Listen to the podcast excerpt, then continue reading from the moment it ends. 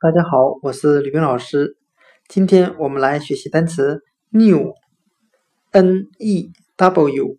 表示新的。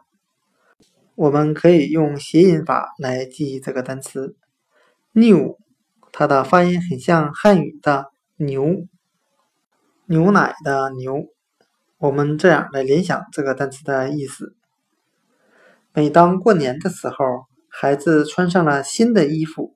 就会感觉很牛。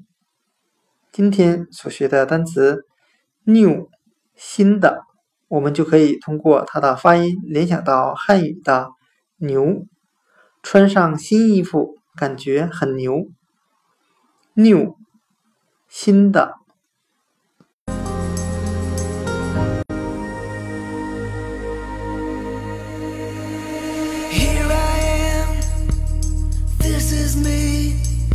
There's nowhere else on